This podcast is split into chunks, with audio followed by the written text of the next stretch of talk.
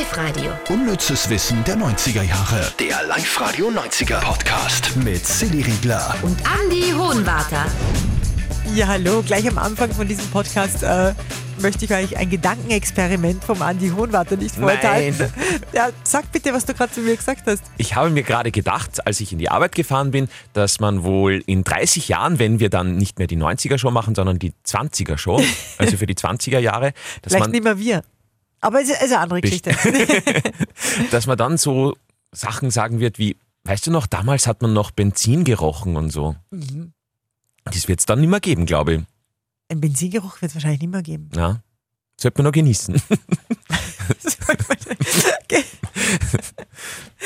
Ja, das ist ein Podcast mit Mehrwert, aber wir starten jetzt zu den Top 3. Wir haben ja jeden Tag auf Sendung immer unser unnützes Wissen und das Best-of vom Unnützen.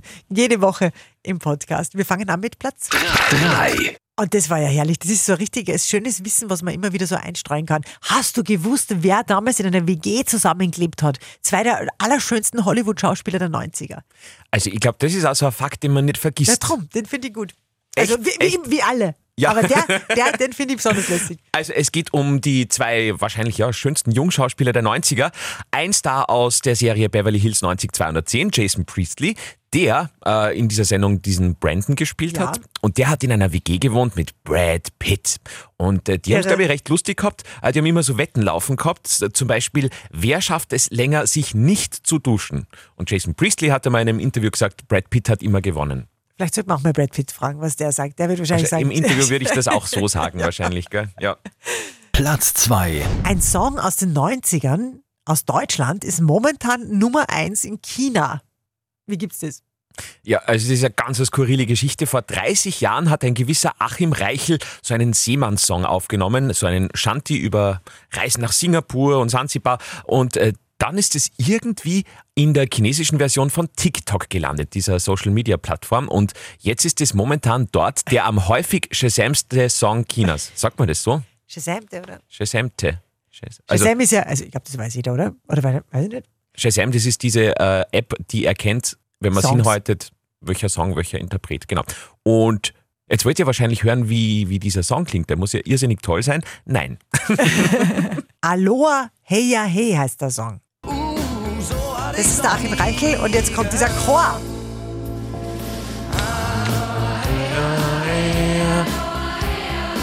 Ich finde den schon super.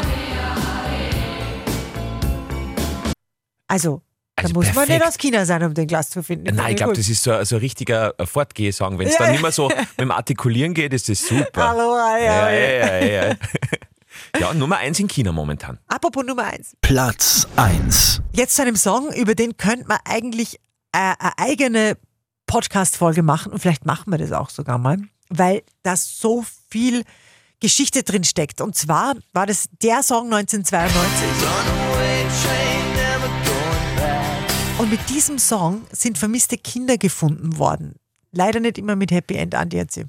Also das Video, vielleicht habt ihr das noch im Kopf, äh, da sind im Video lauter so Fotos von vermissten Kindern eingeblendet. Sogar wirklich, also auf die Länder zugeschnitten, äh, wo das Video eben ausgestrahlt worden ist. Und am Ende vom Video sagt dann Sänger Dave Pirner, wenn du eines der Kids gesehen hast, ruf diese Nummer an. Ich erinnere mich noch so, wie der da steht, der hatte so blonde Dreadlocks. Ja. Kannst du dich erinnern Ja, in dem ja. Video? Und dann sagt er, If you've seen one of these kids, or you are one of them, please call this number.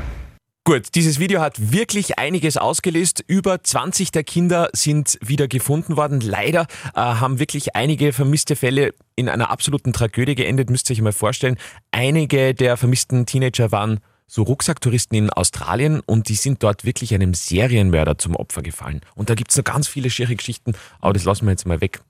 auf alle Fälle ein Wahnsinn, welche Geschichte hinter dem Song steckt. Aber da wäre noch so viel mehr drin. Vielleicht machen wir das wirklich einmal, dass wir das alles erzählen. Ja, wollt ihr das? Fragen wir doch einfach. Wenn ihr das wollt, dann äh, schickt uns doch eine Message. Podcast at liveradio.at. Und wenn ihr sagt, ja, macht bitte extra Folge zu Soul Asylum, wir wollen uns da reinhören, dann machen wir, dann machen wir das natürlich. Toll. Und jetzt wünschen wir euch ein gutes neues Jahr. Ja, stimmt. Möge das neue Jahr so unnütz sein wie das alte.